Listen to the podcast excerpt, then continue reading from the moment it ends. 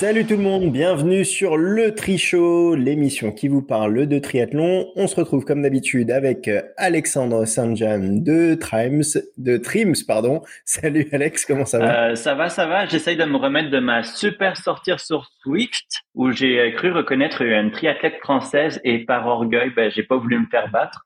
Euh, fait que résultat, je me suis mis minable. Voilà. Voilà, la misogynie en 2023, elle est encore là. Salut, on commence bien l'émission, on commence fort. Bienvenue Alex. On passe à monsieur Julien Pousson. Salut Julien, comment vas-tu? Julien Pousson, entraîneur de Cercle Performance que vous pouvez retrouver sur tous les réseaux sociaux. Tu l'aimes bien celle-là, tu vas nous la faire à chaque semaine. Hein. Non, non, moi ça va très bien. Je reviens d'une petite séance piste là avec, euh, avec Simon Vien. 14 x 400, ça occupe un peu.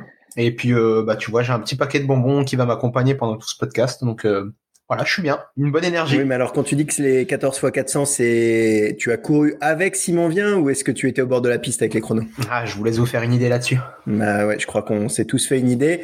On attaque tout de suite avec euh, les actus de la semaine passée. Les actus, c'est tout de suite. Les actus! Allez, c'est parti pour les actus. Euh, on commence cette semaine par une triste nouvelle. C'est le triathlète Jonathan Drutel euh, qui nous a quittés. C'était une figure emblématique du team Margon 18 France. Jonathan était atteint de mucoviscidose, double greffé euh, cœur-poumon. À 25 ans, il participe notamment à l'Ironman de Nice et au championnat du monde 73 en 2019. il représente pas mal ces fameuses personnalités inspirantes de la communauté Ironman longue distance avec bah, Anything is Possible. Euh, donc tout est possible et à cœur vaillant, euh, rien d'impossible. Donc courage euh, à ses proches et à sa famille. Et, et on enchaîne tout de suite avec le contributeur de la semaine, Buy Me a Coffee. Et oui, le contributeur de la semaine, c'est Yann Busset. Il nous a payé trois cafés. Merci à lui. il nous a surtout beaucoup fait rire avec avec son super commentaire. bon, le trichot pour l'instant, c'est pas encore le, le, plus sexuel des podcasts sauf pour les, euh, les fétichistes de l'accent euh, québécois peut-être. Mais euh, promis, on va faire un effort. En tout cas, un, grand merci à toutes celles et ceux qui nous soutiennent en nous offrant des cafés ou simplement en, écoutant, en partageant le podcast. Merci à tous. Donc rendez-vous sur Buy Me a Coffee, le trichot pour bah, pour nous offrir des cafés. C'est un euro le café et ça nous permet bah, d'avancer et de financer un petit peu les différentes plateformes sur lesquelles vous pouvez nous retrouver. Et on va poursuivre euh, avec un sujet qu'on a déjà abordé lors des précédents podcasts, notamment sur euh, celui avec le changement de nationalité, avec Jeanne Leher. Euh, ça bouge un petit peu sur la réintroduction, réintroduction des athlètes russes en triathlon. En effet, World Triathlon euh, est l'une des premières fédérations internationales euh, à emboîter le pas et donc à réintégrer les athlètes russes. Elle avait suspendu la fédération russe à cause d'un trop grand nombre de cas de dopage. On parle bien d'un système là, d'un dopage systémique. Et donc, ce qu'il faut comprendre, ben, c'est qu'ils devront être neutres par définition. Ça veut dire qu'ils doivent se prononcer contre la guerre. Alors, est-ce que ce sera fait ou pas? Quelles seront les suites? On verra sur les premières courses comment ça va se passer. Je te vois sourire, Alex. Euh, t'y crois pas? Non, c'est de la poudre à perlimpinpin. Euh, ce statut pourrait rapidement être détourné de toute façon parce qu'ils peuvent invoquer qu'ils doivent garder le silence pour la sécurité de leurs proches ce qui est sûrement euh, vrai. Euh, aussi, un athlète est forcément le produit de sa fédération et très souvent fonctionnaire. Euh, il travaille pour l'armée russe ou euh, la douane, etc. On y apprend que d'ailleurs que la présidente de la fédération est tout simplement la fille de la ministre de la Défense euh, de Sergei Shogu. Euh, n'oublions pas le dopage systémique, la fameuse trappe pour échanger les échantillons durant les JO de Sochi. Euh, puis au final, on a un peu tous oublié cela, mais la WADA, l'agence mondiale antidopage, elle n'a jamais dit que la Russe était désormais de confiance pour tout ce qui est antidopage. Je crois que tu cherches les, les problèmes un petit peu, Alex, parce que c'est le ministre de la Défense, hein, Sergei, hein, c'est pas la ministre de la Défense. Ouh, ça c'est peine de mort, non? Bref, euh, Alex et Julien, euh, on peut dire qu'on n'est euh, pas sorti de l'auberge. De l'auberge espagnol justement. Je suis très fier de cette transition puisqu'on a des nouvelles de Mario Mola. On continue notre euh, tour du monde des triathlètes en vous donnant des nouvelles de Mario Mola. Et oui, on le voit un peu partout, mais jamais là où on le voudrait, soit en WTCS. Le plan est clair selon lui. Il veut euh, prendre son temps pour retrouver son meilleur niveau. Il s'amuse à faire des duathlons en ce moment, euh, ce qui n'est pas vraiment du, du, triathlon pour moi, mais bon. il sera d'ailleurs à Ibiza pour le championnat du monde qui en sera qui sera présenté au format sprint. Son second objectif est le championnat d'Europe finalement en triathlon à Madrid et il vise un retour en WTS que durant l'été comme avec l'objectif principal d'être présent au Test Event de Paris avec son meilleur niveau. à nouveau, le titre mondial en triathlon est totalement secondaire pour nos vedettes. Euh, vous, est-ce que vous croyez à son retour? Euh, je, je sais pas, mais en tout cas, j'ai l'impression que toi, t'es es en très grande forme et ça fait plaisir. Le duathlon s'est pris une balle gratuite, je sais pas pourquoi, mais euh, c'est comme ça. Et donc on poursuit notre tour du monde des triathlètes avec euh, Jessica Lermont, euh, neuf fois sur le podium en WTCS, qui avait disparu en 2022, pardon, et puis qui est maintenant enceinte. Et effectivement, il faut peut-être le rappeler, mais il y a un nouveau règlement euh, qui fait en sorte que les femmes enceintes ont droit à un gel du classement mondial pendant deux ans, ce qui facilitera sûrement son retour à la compétition.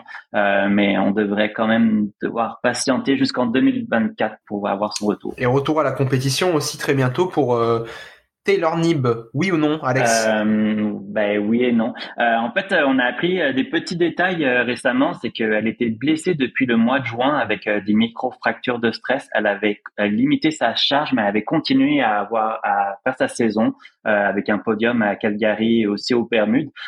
cependant, il s'est arrivé plus tard que la réaction de stress était devenue une véritable fracture. Nib s'est vu présenter le choix de huit semaines d'absence d'activité ou une chirurgie. Et euh, moi, je ne savais pas du tout que c'était possible, mais euh, elle s'est fait mettre une vis dans son cinquième métatarse, le cinquième. Euh, Nib a eu un, un bloc d'exercice euh, minimal depuis six semaines et son retour est progressif et finalement, on devrait bien la revoir à Yokohama moi, euh, c'est clair que j'ai vraiment hâte de voir euh, l'impact qu'elle va pouvoir avoir dans les courses. Euh, allez, on va enchaîner du coup du côté des compétitions avec l'Ironman Texas et l'Ironman 73 Saint-Georges qui ne sont pas encore, en tout cas, sold out. Effectivement, et après, on est carrément dans la démesure aux États-Unis parce qu'on se retrouve avec des courses qui sont pratiquement à 4000 athlètes au départ, mais ça reste quelque chose qui est significatif de voir que ces courses Ironman ne sont plus du tout sold out. Aux États-Unis, contrairement à la France, euh, il y a vraiment un monopole des courses Ironman. Euh, Est-ce que le sport est en recul C'est à On a noté aussi cette semaine l'ajout de trois nouvelles coupes du monde. voilà, c'est World Triathlon qui a communiqué là-dessus, dont une en Afrique à Tangier sur un format sprint. Est-ce que cela est important Toutes ces nouvelles courses en coupe du monde, oui, parce que ça va avoir un, un gros impact avec le processus olympique. va falloir sortir les calculettes comme d'habitude. on voit aussi qu'il y a une sorte de euh, saison qui se rallonge parce que ça va être de plus en plus durant le mois de août, euh, septembre, octobre, novembre. Euh, et c'est aussi le retour des fameuses étapes chinoises. bah écoute, ça va donner une opportunité de marquer plus de points pour le, le, classement olympique. on peut noter que a priori, si, si j'ai regardé le classement, il y a que les Français pour l'instant qui ont assuré trois dossards, trois spots pour les Jeux olympiques. Euh, contrairement aux autres nations comme la Nouvelle-Zélande, l'Angleterre, qui sont pas encore à trois athlètes dans les 30. Donc euh, ça va être intéressant à suivre aussi ces Coupes du Monde pour euh, remonter dans le ranking pour certains athlètes. C'est bien pour le triathlon général africain aussi d'avoir des épreuves de type Coupe du Monde sur, sur le continent. après, ce qui est dommage, bah, c'est la perte de Bergen qui était une super étape. Et voilà, au profit d'une épreuve, d'une étape chinoise, ça c'est un peu dommage. Bah, ça veut dire qu'en tout cas, il y aura des coupes du monde sur euh, chaque continent euh, cette saison, ce qui n'était pas arrivé euh, depuis un moment, bah, depuis l'ère Covid en fait, hein, finalement. On se tourne maintenant du côté de l'Italie et la Coupe d'Europe junior de Caorle. la sélection est sortie. Pourquoi c'est important? Comme dirait Alex, parce que c'est une course qui est qualificative pour les championnats du monde junior et qui va également pouvoir euh, déterminer le nombre de spots par nation. Bah c'est ça. Il y avait la sélection qui était sortie en début euh, de mois, il me semble, et donc on avait pu voir Ilona Adoum, Manon Laporte, Manon Pomé et Julia Visguero euh, chez les femmes qui avaient été sélectionnées. Et eh bien maintenant ont été, ajoutées, sont tout du moins présentes sur la liste. Léonie Doucher, Marion Latil et Lucille Mérien. Chez les hommes, c'était Thomas Hansmanael pardon, Nils Sergeri, Nathan Signonato, Gaspard Tarot. Euh, qui avait été sélectionné. Et on a rajouté Adam Fouchal et Pablo Isonton sur la base des tests de sélection équipe de France qui avaient été euh, menés euh, donc en mars, il me semble, au moment des France de cross. Et dont on a parlé sur l'épisode 2, si vous voulez rattraper un petit peu, revenir dans le fil de la de la discussion. enfin, pour terminer ces actus, allez, Alex, tu t'es retenu pendant quelques semaines. Franchement, on te félicite. Tu as 20 secondes pour revenir sur ton sujet favori. 20 secondes, euh, rajoute un zéro. Euh, et oui, c'est le retour des fameuses chaussures euh, d'Aiden et c'est même pas de sa faute. La gagnante de Boston, Hélène Aubry, euh, aurait utilisé la fameuse chaussure On Cloud Tree des chaussures de triathlon pour le marathon. Hmm, ok. Non, mais la question est ailleurs. Comme on l'avait avait appris avec la WTCS d'Abu Dhabi, les chaussures sont sur la liste de la World Athletic, donc il n'y a pas de problème. Bah si, il y a un problème. C'est que les chaussures ne sont pas commercialisées et il y a, il y a parce que les médias questionnent World Athletic et l'organisation mondiale refuserait de commenter. C'est quoi le problème? On rappelle qu'une marque doit commercialiser ses chaussures un mois avant l'événement international. On-Running, on peut le dire maintenant, a clairement pas respecté la règle. D'ailleurs, le community manager de On-Running refuse de mentionner le modèle. Les Norvégiens floutent les chaussures, à voir s'il y aurait une sanction, chose certaine, en utilisant les chaussures d'un marathon, la vitrine est nettement plus grande et Work Athletic ne doit pas être content. Bon, maintenant, je vais être positif. Euh, on doit féliciter On Running parce qu'il a réussi à développer une chaussure très performante et que malgré toute la polémique, elle est légale. Alors, c'est quoi le problème? C'est simplement la disponibilité du matériel. C'est la meilleure manière pour dire que le meilleur ne gagne pas à cause de son matériel et c'est pour ça que c'est important. J'ai fait en combien de temps là Eh ben, je sais pas, mais en tout cas, c'était l'actu de cette semaine. C'est ce qu'on a décidé de retenir cette semaine, en plus du fait que Alex, tu es incapable de traiter un sujet en 20 secondes. Mais c'était tout. On passe maintenant donc à la minute organisateur. C'est la minute organisateur. Cette semaine, une minute organisateur consacrée au Mont Blanc Man et on accueille Benjamin. Salut Benjamin, comment ça va? T'as une minute pour nous dire pourquoi s'inscrire à ton épreuve. Bonjour. Eh ben oui, ça va bien. Euh, pourquoi s'inscrire au Mont Blanc Man? Ben, Le Mont Blanc Man, déjà c'est une nouveauté qui s'inscrit dans le cadre euh, du triathlon du Mont Blanc. Donc c'est euh, une nouvelle distance, format longue distance. Euh, une natation qui fera 3-8 avec deux boucles de 1,9 km avec une sortie à l'australienne qui est toujours sympa dans les eaux turquoises du lac de Passy avec des vues imprenables euh, sur le Mont Blanc. Et ensuite, les participantes et les participants partiront sur 145 km de vélo, environ 2700 mètres de dénivelé, euh, et pour affronter bah, deux grosses difficultés, deux cols majeurs qu'on fait, bah, voilà, le, le, mythe du vélo aussi, avec le col de la Colombière et le col des Aravis. Ça passera par des communes bien connues, Passy, le Grand Bornand, la Clusaz, Megève, Saint-Germain, les Contamines, euh, pour ensuite revenir à cette base de loisirs pour partir sur le marathon, 42,195 km. Pour une épreuve de folie, ça se passera le 17 juin, c'est une nouveauté, inscrivez-vous vite. Eh bien justement, Benjamin, on s'inscrit où? Et pour s'inscrire, bah, c'est très simple, on va sur euh, notre site internet montblanc-triathlon.fr, il y a toutes les informations, tous les détails de toutes les courses du Mont Blanc Man, mais aussi de toutes les autres courses du triathlon du Mont Blanc. Merci Benjamin et à bientôt. Et on attaque euh, tout de suite, on refait les courses.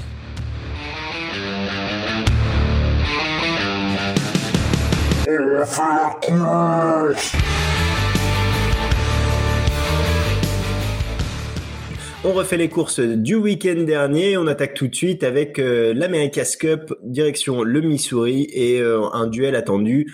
Gwen Jorgensen versus Zaferes. Alors, qu'est-ce que tu as retenu de ce duel, Alex euh, Pour remettre en contexte, les deux Américaines ont donné naissance en juillet pour Zaferes, championne du monde 2019, bronze à Tokyo et Rio, seule Américaine double médaillée. Et euh, euh, pour Jorgensen, elle a accouché il y a à peu près six mois. les deux sont dans une course après, contre la montre avec, avec le processus olympique. Zaferes est quand même en meilleure position parce qu'elle a déjà des points pour obtenir les dossards sur les WTCS. Alors, qu'est-ce qu'on retient? Euh, continue de progresser. Elle a fait le meilleur temps en natation, prend 20 secondes sur les autres, mais aussi elle prend 50 secondes toute seule à vélo. Euh, c'est clair qu'elle court, euh, qu'elle bike très fort, etc.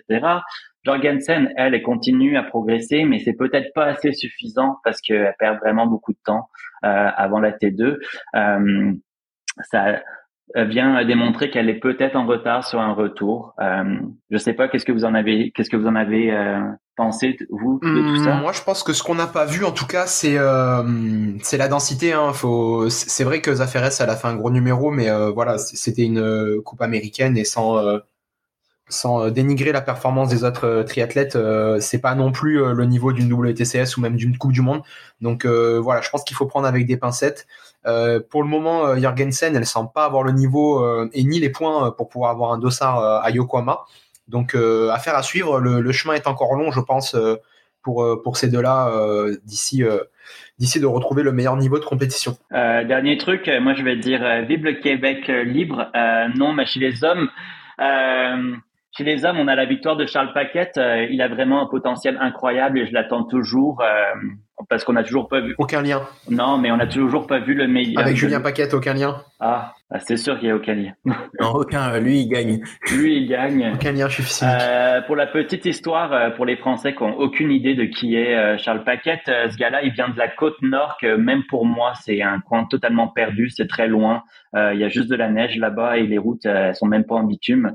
vouloir faire du triathlon là-bas, c'est vraiment, c'est pas naturel. Jérémy Briand qui prend une deuxième place, qui revient tout juste de l'Arena Games et peut-être que c'est un excellent exercice pour lui parce que sa natation, elle est en train de devenir meilleure. Et euh, pour finir, euh, Amélie Kretz a complété euh, le podium avec les deux Américaines. 85e mondial. Hein. pareil, c'est c'est encourageant de voir Amélie qui recommence à revenir en forme. elle qui est double euh, olympienne et que j'espère vraiment que quand elle ira à Paris, euh, elle sera capable de vraiment compétitionner en étant à son meilleur niveau. On lui laisse encore, euh, on lui laisse encore deux minutes et il va nous expliquer que le, le relais québécois va plier les Français au JO de Paris. Ça, j'en suis sûr. Non, mais je ne l'ai pas oublié, la Nouvelle-Zélande. Allez, en tout cas, c'est ce qu'il fallait retenir sur cette compétition, c'est ce qu'on a retenu sur cette course. Et on va passer maintenant au Grand Prix de duathlon de D1 avec toi, Julien. Alors, ce qu'on a vu, c'est la victoire de l'inarrêtable Marion Legrand qui collectionne en ce début de saison les victoires. elle gagne devant Marion Le Goff, Maureen Ricourt, quatrième Emma Vasseur qui réalise une super remontée à vélo.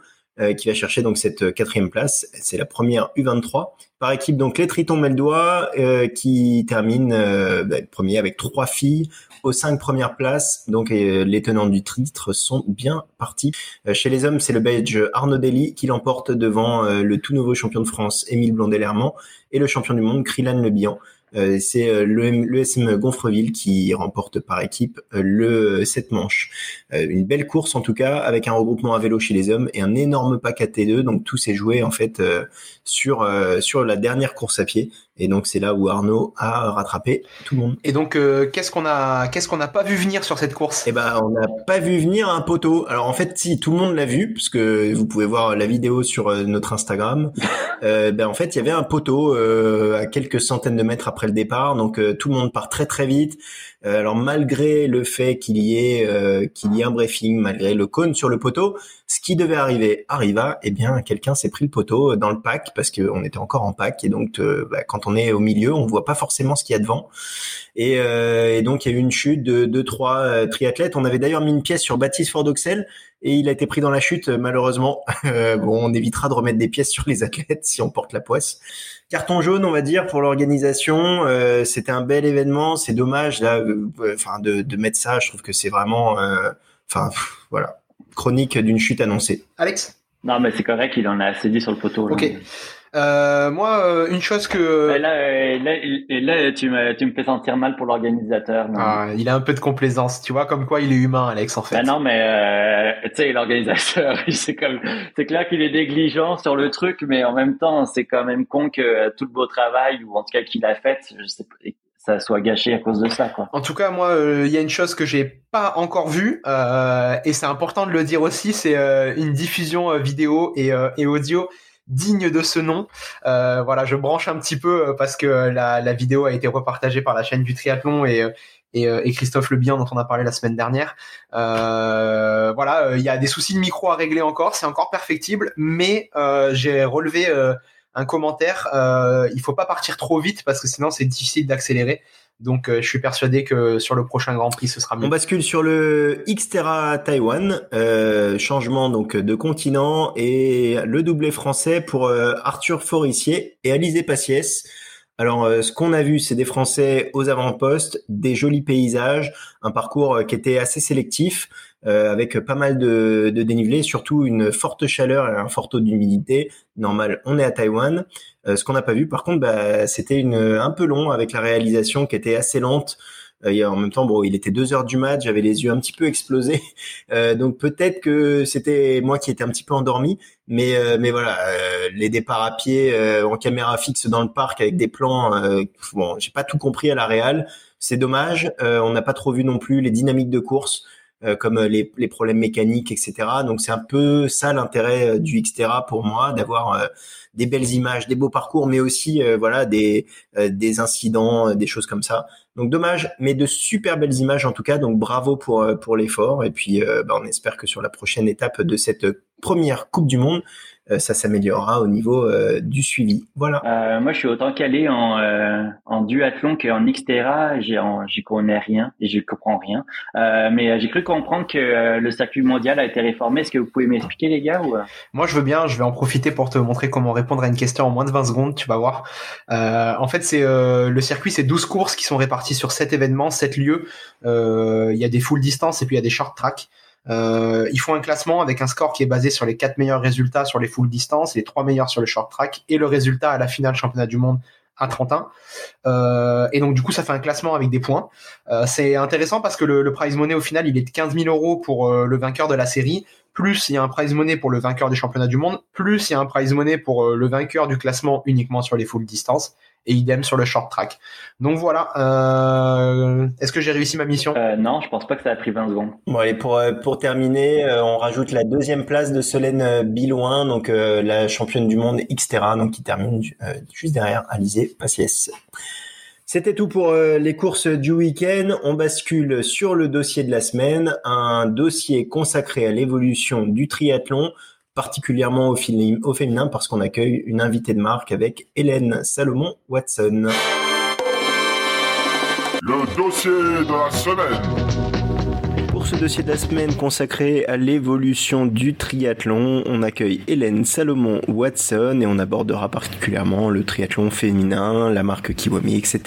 Salut Hélène, comment ça va? Ça va très bien les garçons, merci. Pour ceux, euh, celles et ceux qui ne te connaissent pas, Hélène euh, Salomon Watson, membre de l'équipe de France de triathlon entre 94 et 2003, championne de France de triathlon longue distance, championne du monde par équipe sur triathlon longue distance avec euh, Mouton et Soulet, gagnante de l'Ironman France à Gérardmer parce qu'avant c'était à Gérardmer. Hein. Donc ça c'était en 2003 et surtout et surtout et ça je sais que ça va faire plaisir à Monsieur Alex, euh, championne de France de triathlon des neiges. Ah. Ah oui, ça c'est une ligne qui cause. Est-ce qu'on a oublié quelque chose dans ton, dans ton palmarès, euh, Hélène? Ben écoute, euh, je suis bluffée parce que tu as sorti les plus grandes lignes, effectivement, sans oublier le triathlon des neiges. Et ça, c'est remarquable parce que c'est c'est une épreuve quand même qui me tient à cœur parce que c'était une course extrêmement difficile. Et j'étais très très contente d'avoir gagné cette course dans mes Pyrénées natales. Et t'as fait euh, mentir les mauvaises langues qui diraient euh, que euh, le triathlon des neiges c'est pas vraiment du triathlon. Mais ça, je crois que c'est un Canadien qui dit ça et il est sur, il est présent sur ce podcast. euh, à côté de ça, Hélène, donc tu es entrepreneuse, fondatrice de la marque donc franco-néo-zélandaise Kiwami, installée à Pau. Maria Craig Watson, néo-zélandais triathlète, sixième notamment des championnats du monde ITU en 2003 également.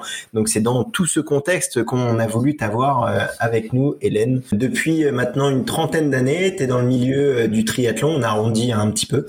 Euh, comment vois-tu un petit l'évolution euh, de notre sport? Et oui, c'est vrai que je suis, j'étais à la fois, ben, j'étais athlète, ensuite je suis passée un peu de l'autre côté avec un peu de coaching, et puis en, parallèlement, donc on a créé cette société avec avec Craig à l'issue de notre carrière parce qu'on avait des idées concernant les, le textile, on avait pas trouvé forcément la tenue idéale euh, qui nous correspondait quand on courait, et particulièrement moi en tant que féminine, puisque bah, je vais pas remonter au temps des dinosaures, mais c'est vrai qu'à notre époque, on était quand même euh, euh, assez mal équipés en termes de confort, etc. On utilisait soit des vêtements de garçons, je pense aux cuissards, vélo, maillot vélo, etc. Soit on était avec des maillots de bain de natation euh, pure, c'est-à-dire euh, sans protection euh, à l'entrejambe, sans chamoisine, sans voilà, avec quand même des un matériel somme toute rudimentaire et pas forcément adapté à la pratique et notamment la pratique du longue distance puisque moi j'ai terminé ma carrière sur Ironman. Oui. Et là, là c'était l'évolution matérielle. Sur l'évolution euh, plus du triathlon en général, on a eu beaucoup de changements euh, ces derniers temps avec euh, l'apparition par exemple de la PTO, du circuit Super League, des Arena Games.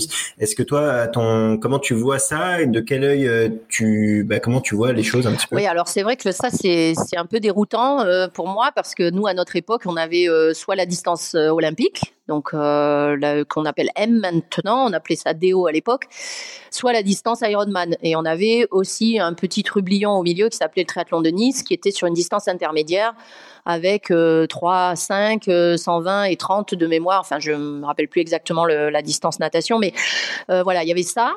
Et aujourd'hui, il y a une multiplication donc d'épreuves euh, qui sont apparues sur des formats euh, tout à fait différents, plus courts, euh, qui sont censés être plus spectaculaires, avec des épreuves en relais, etc., etc. Et moi, je t'avoue que je suis un peu perdue dans tout ça. parce que je trouve que, alors autant ça peut être sympa à faire en tant qu'athlète, autant en tant que spectateur, un peu extérieur comme ça, j'ai beaucoup de mal à suivre euh, les résultats de toutes les courses le week-end parce que ben, il y en a énormément. Euh, tu peux rajouter à ça ben, le circuit Ça, c'est parce que tu n'écoutes pas le podcast toutes les semaines. C'est pour ça que tu as du mal à suivre, je pense. C'est ma très grande faute. J'en suis désolée. Je vais essayer d'être plus assidue. mais si tu veux, la multiplication des épreuves Ironman aussi, avec beaucoup, beaucoup, beaucoup de courses sur toute la planète, étant donné que c'est devenu vraiment un business.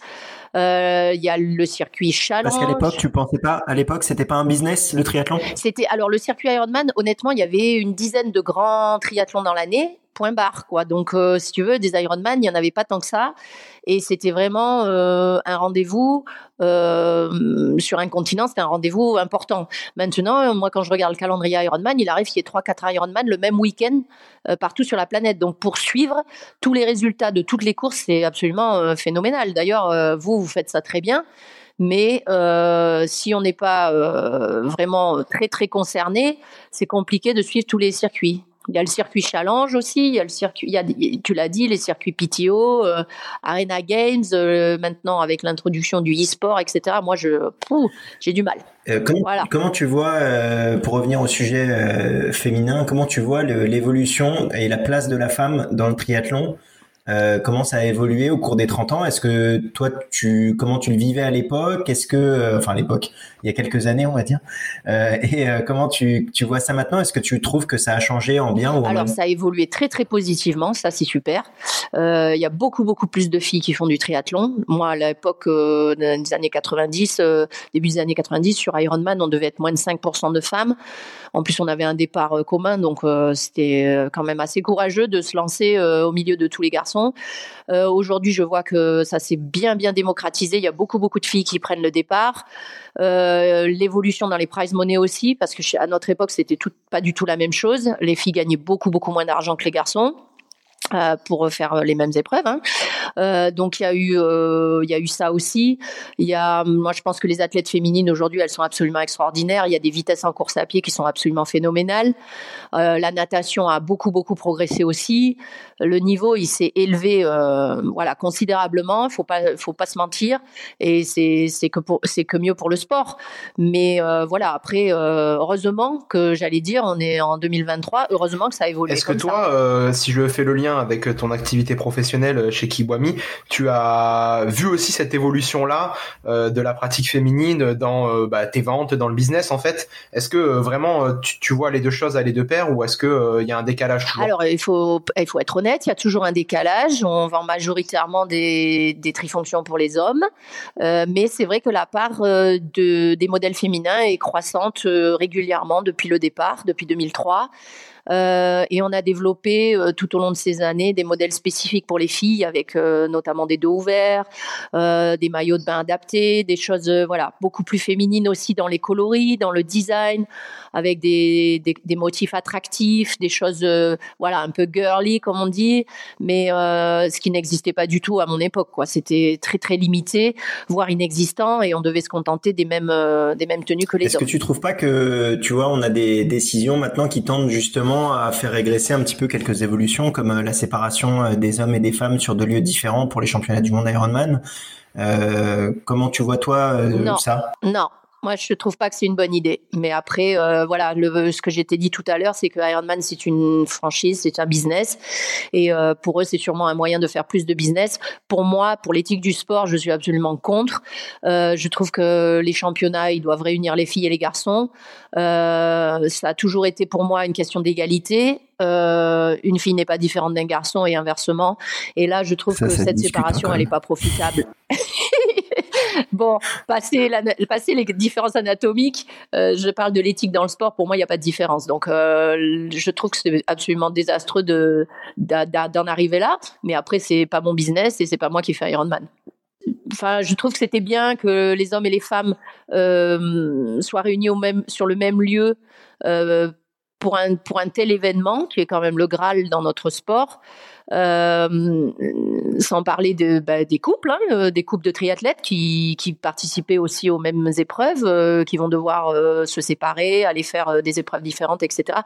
Il y a des incidences au niveau des coûts, etc. Mais je pense qu'au plan sportif, autant séparer la course femme de la course homme, j'ai trouvé que c'était une avancée autant je veux dire en termes de, de départ, autant la séparer en lieu, je trouve que c'est vraiment une régression. Voilà, je trouve pas ça je trouve pas ça bien. Tu as parlé de Kona en Graal. Est-ce que, bah justement, tu vois, on va en parler un petit peu plus tard dans ce podcast, euh, dans, dans, le sujet qu'on appelle le débat en mousse. Euh, toi, si on me demandait euh, de entre choisir entre le être championne du monde WTCS ou, euh, ou championne du monde Ironman à Hawaï, tu choisis quoi? Fais très attention à ta réponse. T'as pas le droit, de d'orienter la ah ben non, c'est Hawaï. C'est Kona, bien sûr que c'est Kona, évidemment.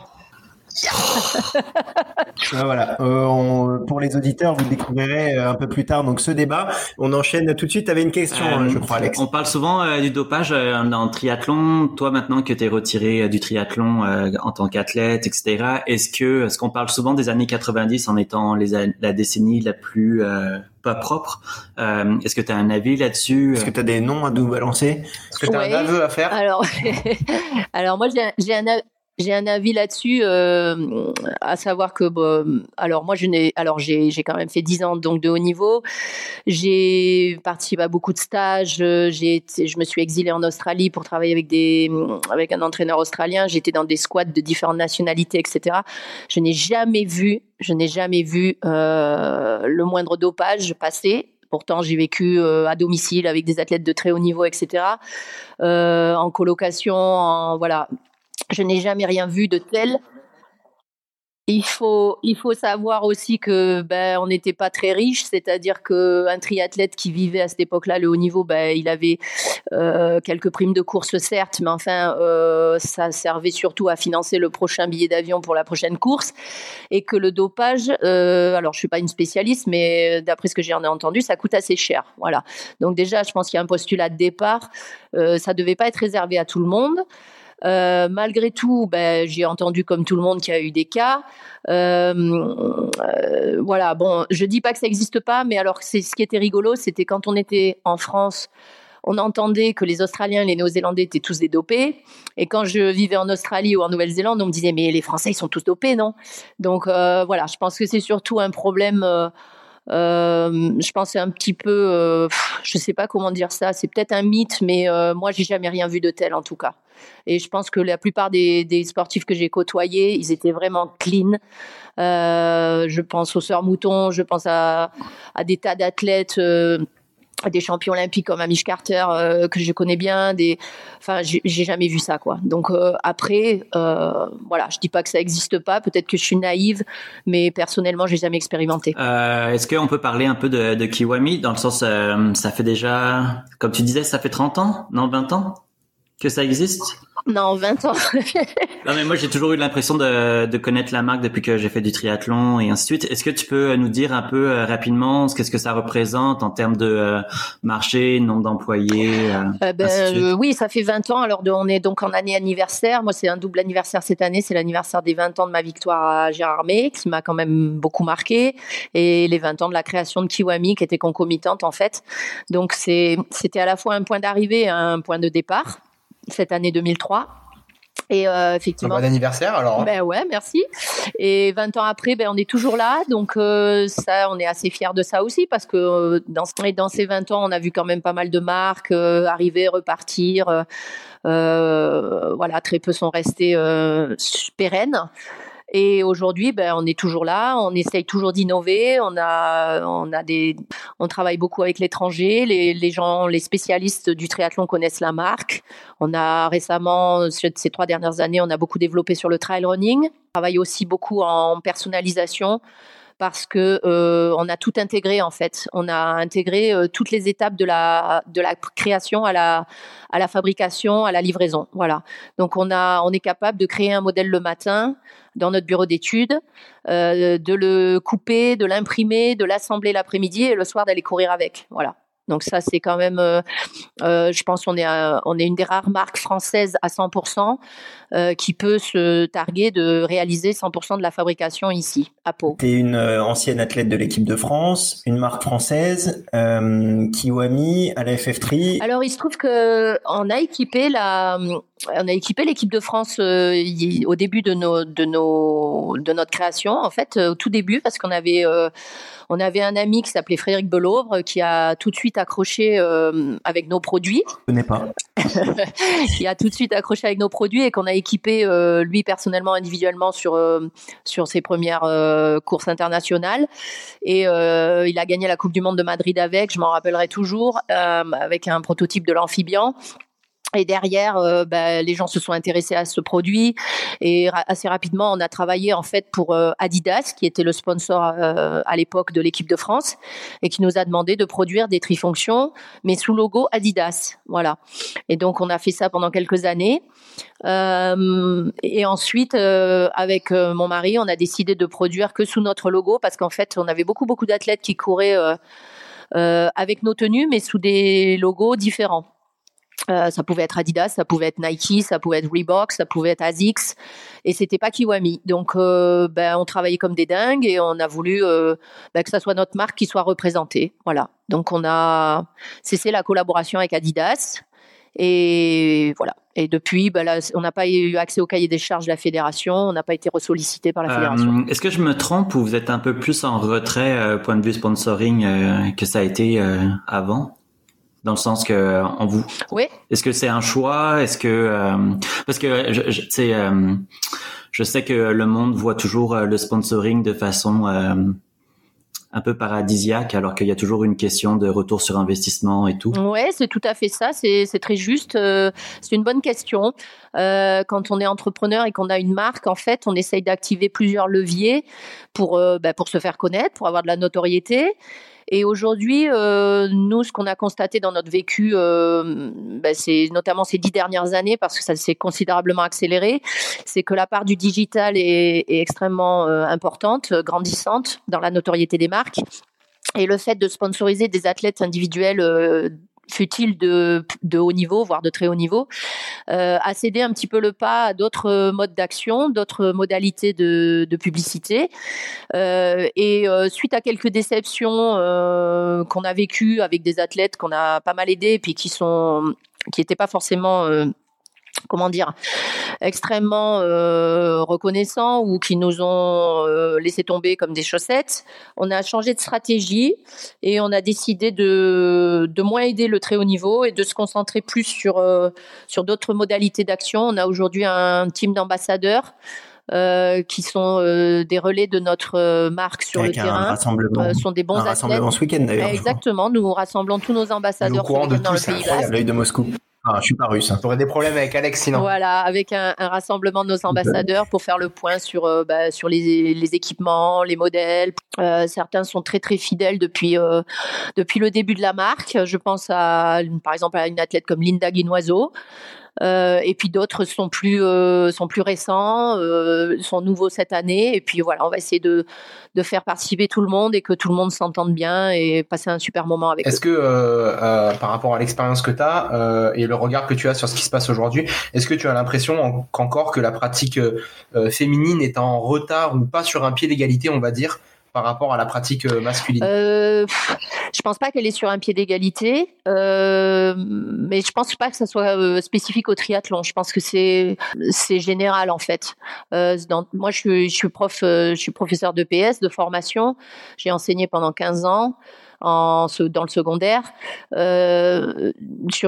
C'est général en fait. La pratique féminine est inférieure à la pratique masculine, mais c'est dans tous les sports. Euh, sauf si évidemment je prends euh, des sports euh, purement féminins comme la gymnastique rythmique et sportive ou des choses comme ça. Encore que ça s'ouvre maintenant à la pratique masculine, mais globalement, il y a plus de rugbymen garçons que de rugbymen filles, il y a plus de footballeurs garçons que de footballeurs filles, etc., etc. Et on peut dupliquer à l'infini. Donc, je pense que le combat, il est à la base sur les mentalités euh, en profondeur. Et j'ai beaucoup de chance, moi, d'être mariée avec un néo-zélandais.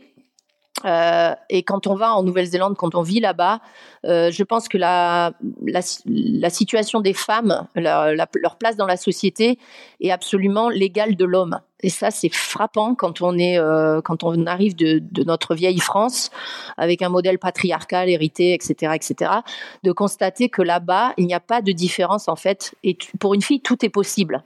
Euh... Mais tu le ressens ça dans le triathlon pour euh, recentrer sur le triathlon?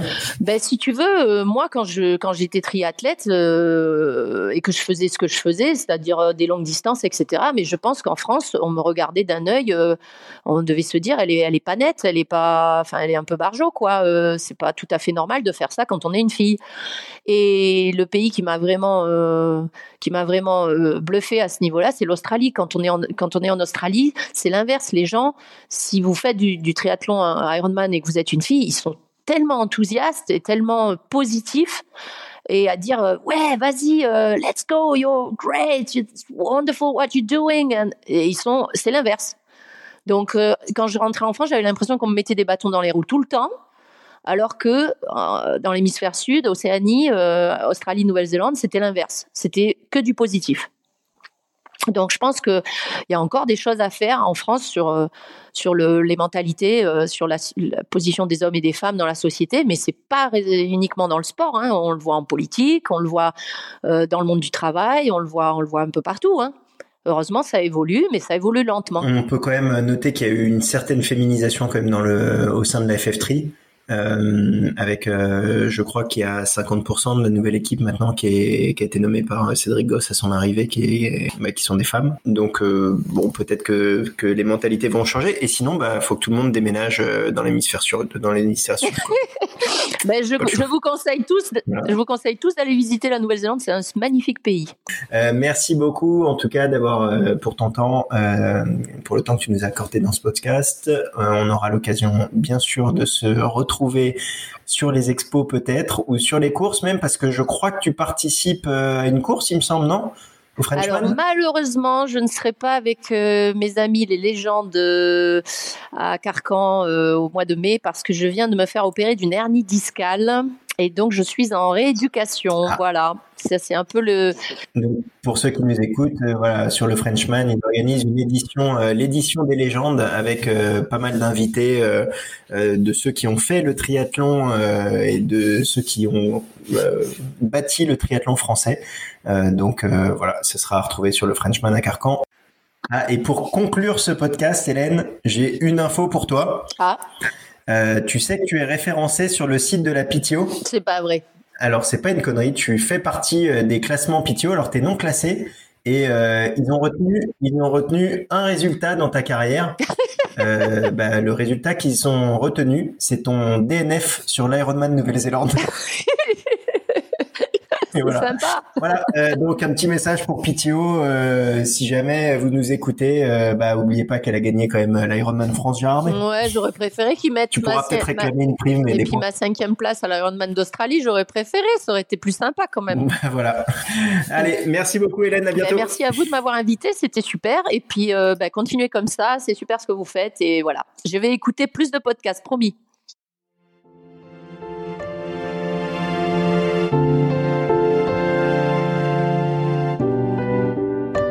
C'est l'heure du coup de gueule d'Alex. Euh, c'est très con comme coup de gueule et c'est peut-être moi le con, mais euh, je vois de plus en plus de Russes euh, sur Swift et qui revendiquent doublement russe en utilisant les parenthèses russes, etc. cela ne semble gêner personne et cela vient justement banaliser le truc. je suis d'ailleurs assez étonné que Swift refuse de se positionner là-dessus oui, il y a sûrement des Russes qui sont contre la guerre, mais SWIFT ne rend pas obligatoire de déclarer la nationalité, fait qu'ils pourraient comme ne pas le faire. Euh, et au final, pourquoi ça me dérange? Parce que ça me fait penser à ça pendant que je fais mon SWIFT et ça m'énerve. Mais bon, euh, c'est un petit coup de gueule. Euh, bon, c'est un petit coup de gueule. J'aurais pu parler aussi de la voiture devant euh, Pogacar ou, euh, euh, euh, niqué un peu la course, euh, ou en tout cas développer un, long débat pour rien, ou encore le, le, fameux poteau en plein milieu du parcours, et où cela, ça prend pas un génie pour savoir que si ça court en, en peloton, il y a un risque de blessure. Et pour finir, j'ai aussi réalisé que Bergen ne revenait pas en Coupe du Monde et qu'on allait recommencer les Coupes du Monde automnales en Asie, euh, dans des endroits euh, perdus, euh, pas de personnes, etc. il y a énormément de courses en août, septembre, octobre et novembre dans le processus olympique où il faut gratter des points. Ça va être encore une saison interminable pour les athlètes du secondaire. On n'apprendra jamais. Et voilà. C'était mon coup de gueule multiple. Enfin, tes coups de gueule, attention à ton ulcère quand même, hein, Alex. Hein, on va te surveiller de près. Hein. Et c'était un coup de gueule sponsorisé par euh, l'UNICEF, euh, les droits de l'homme et la reconnaissance euh, du citoyen du monde. Et les poteaux. Et les poteaux. Non, mais pour le poteau, je, c'est facile de faire un coup de gueule, etc. Mais il faut quand même penser à l'organisateur et pas. en tout cas, faut pas être trop dur tu aussi. Il peut-être pas vu le poteau. Non, il n'avait pas vu le poteau. Euh, non, mais euh, c'est sûr que c'est c'est pas cool de, de, se faire détruire une course quand on sait euh, euh tous les efforts que ça demande, etc. Que il y a pas mal de bénévoles et tout. C'était le coup de gueule d'Alex et on va passer tout de suite au débat en bois ou la discussion en ah, ça, je suis chaud. One, two, three. Le débat en bois.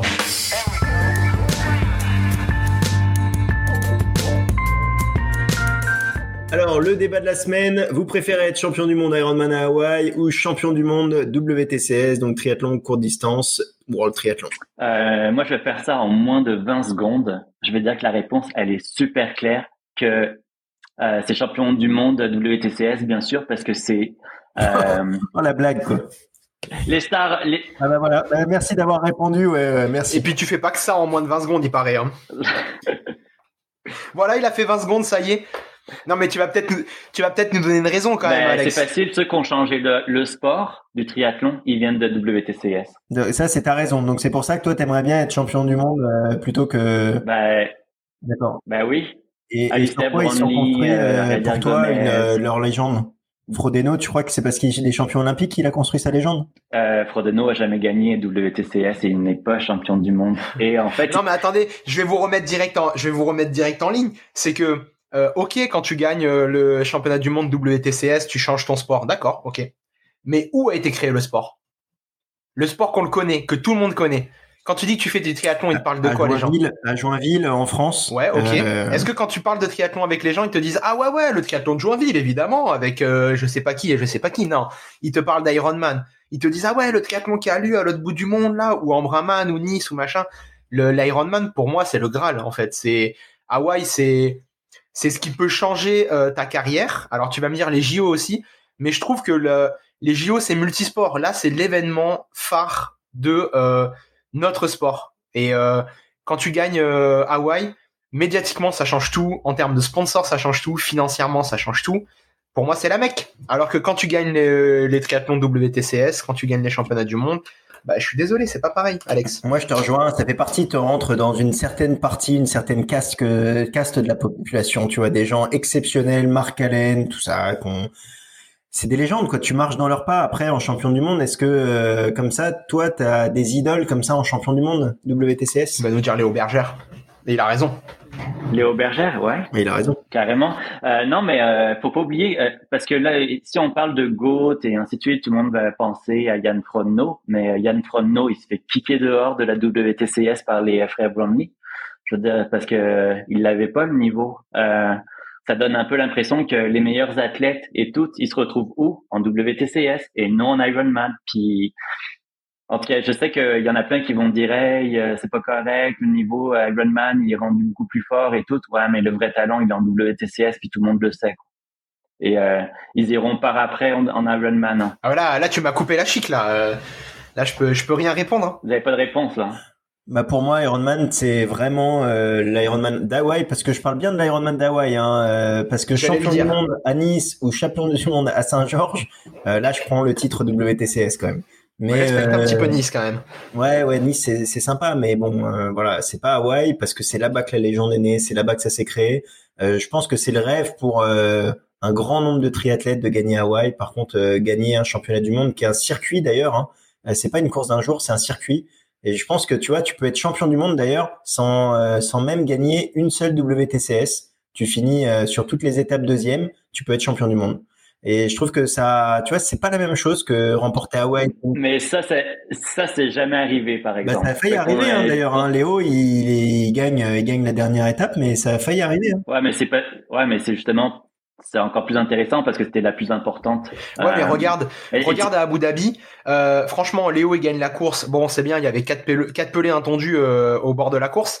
Tu gagnes Hawaï. Euh, t'as euh, des milliers de personnes qui sont là déjà pour faire la course. T'as toutes les marques, t'as tous les médias. Rien que ça déjà, ça ajoute, je trouve, c'est une valeur ajoutée, je trouve, à la course et au fait que ce soit la course d'un jour et de dire bah voilà, je suis champion du monde. Et il y a tout le monde, tout le monde qui est là quand je suis champion du monde. Et c'est pas pareil que quand t'es champion du monde à, à Abu Dhabi, avec tout le, le respect que j'ai pour euh, pour la performance de Léo notamment. Mais euh, et là, je t'ai tué, Alex. Non, je suis d'accord avec toi et tout. euh, tu sais, je veux dire, j'ai un gros respect pour euh, Kona, j'ai un gros respect et tout. Je me dis juste que comme athlète, un accomplissement, c'est quand même fou de se dire que tu as fait une saison complète où tu as été fort et que tu as, été capable de, euh, de faire, euh, de répéter les efforts, de gagner, gagner, gagner, gagner, versus gagner une course ultra spéciale euh, où si si t'es pas à l'aise dans ces conditions, même si t'es un, un incroyable athlète, tu gagneras pas. Euh, tu sais, je veux dire, à la fin, c'est sûr que c'est deux, euh, ces deux événements, en tout cas, ces deux catégories complètement distinctes et toutes. Moi, je pense Moi, que ça euh, parle à personne. Ça parle à personne, euh, les WTCS. On verra ce. Tu sais quoi, on verra. Moi, je te lance le pari, on verra ce qu'en pensent les gens euh, qui nous écoutent, euh, ce- pour ceux qui s'expriment. Et je suis persuadé que ça penchera sur Ouais, je, suis, je, suis, je suis sûrement d'accord avec toi, même je le sais. Après, on, Donc, j'ai gagné. quand tu connais les J'ai athlètes, gagné. quoi? J'ai gagné. Non, mais non, non, c'est non, non, c'est 50 Si j'ai gagné, si, Ça, ça y est, on c'est fini. on Ah, sent ah, il y a plus là, le temps, il y a plus le temps, ça y est, désolé, c'est la fin de euh, cette rubrique. Voilà, avec une magnifique victoire des Juliens. Mais euh, en tout cas, on verra. Le problème, en fait, c'est que si Alistair Brownlee il avait gagné Kona, ça serait réglé. Ah ouais, mais il l'a pas fait, hein, c'est dommage. hein. Hmm. Après, si Julien Paquet avait gagné Kona, ça aurait été réglé aussi. Ou Tyler Mislotchuk. ouais, ah bah voilà, ça y est, on l'a placé. Euh, messieurs, on va conclure donc euh, ce débat. Rendez-vous en mousse. Euh, Rendez-vous donc sur nos réseaux sociaux pour voter. Est-ce que pour vous, euh, vous préférez être champion du monde Ironman à Hawaï ou champion du monde WTCS On passe à la rubrique le triathlon.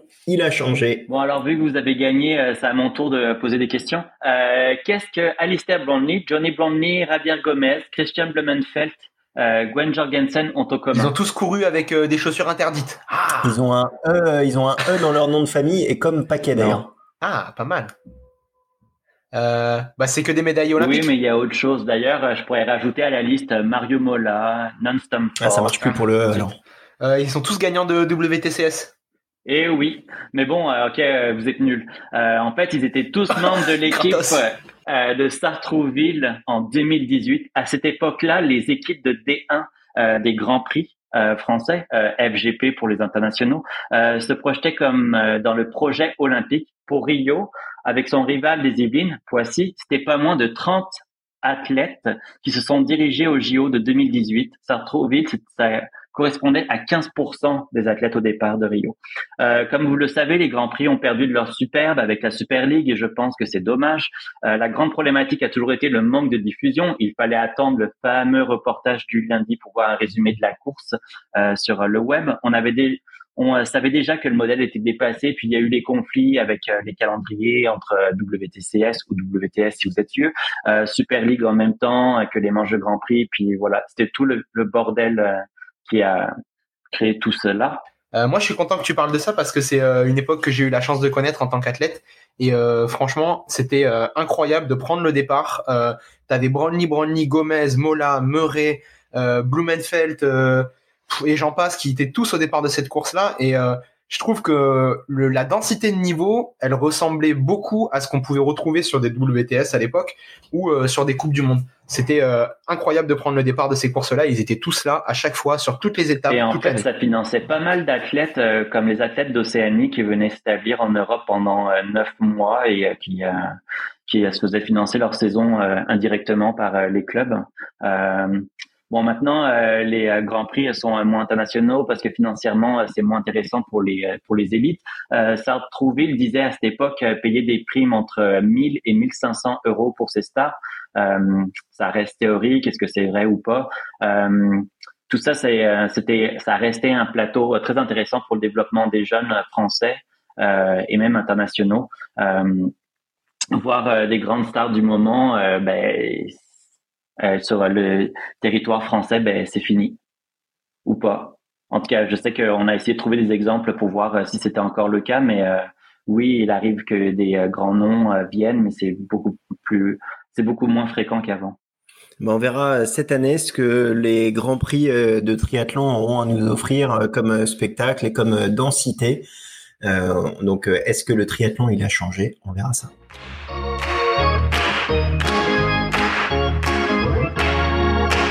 Non, mais on s'en fout. Moi, perso, je m'en fous. Non, on s'en fout pas. On s'en fout, on s'en fout pas. La rubrique est assez simple. Je vous donne des thèmes, vous me dites si vous en fichez ou pas. C'est parti, on s'en fout, on s'en fout pas. Challenge Family qui annonce un live stream gratuit pour son main event.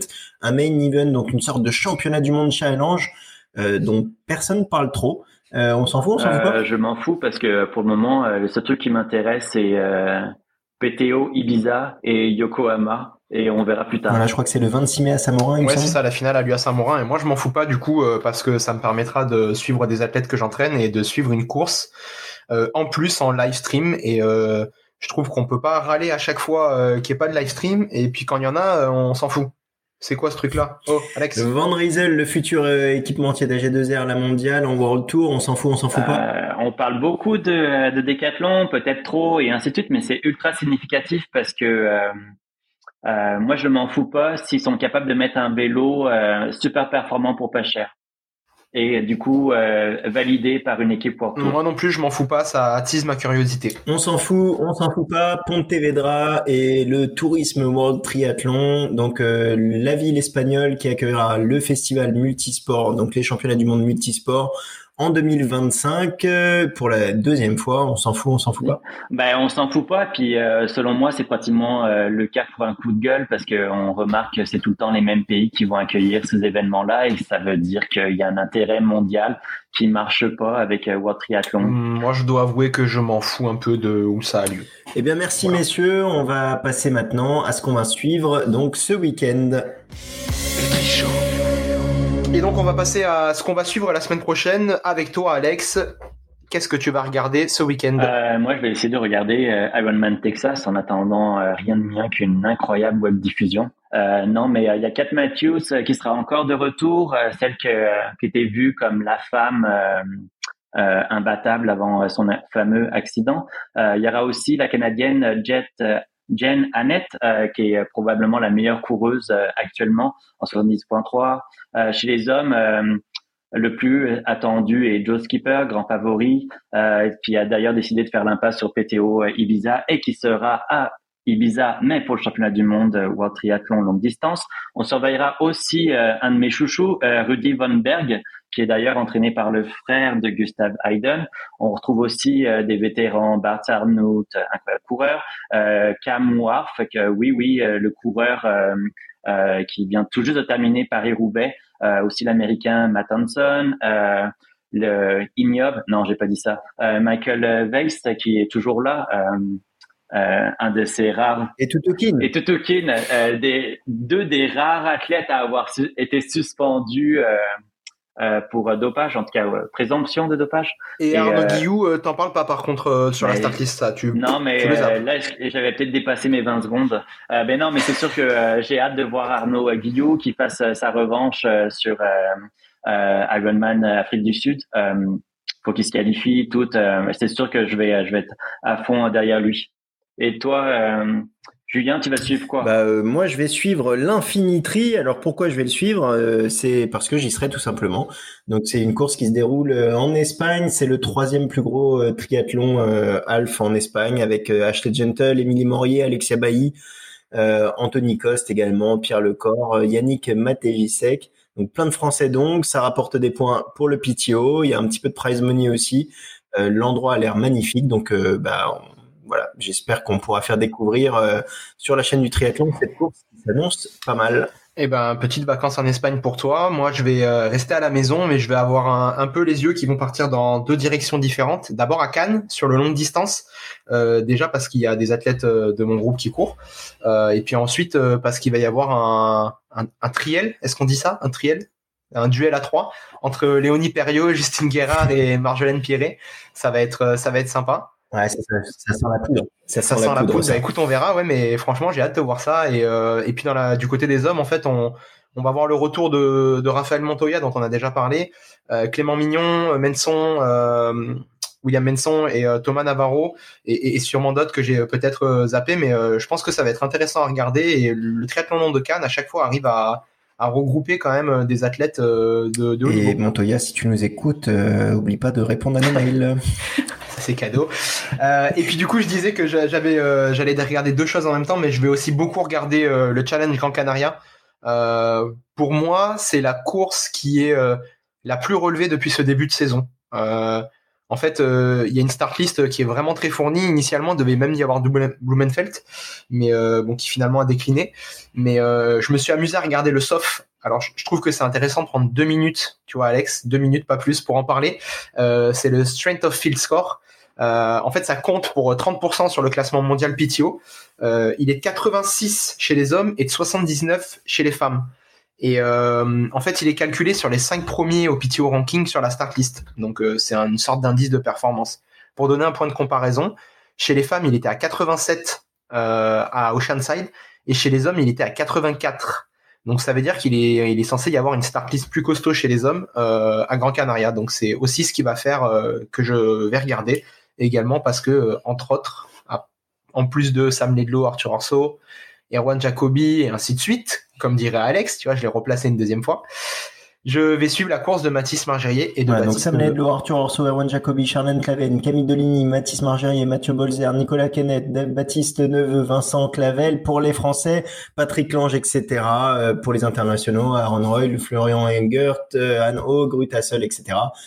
Voilà, c'est un gros programme pour ce week-end, un programme longue distance très chargé. Euh, eh bien, merci messieurs pour euh, ce podcast.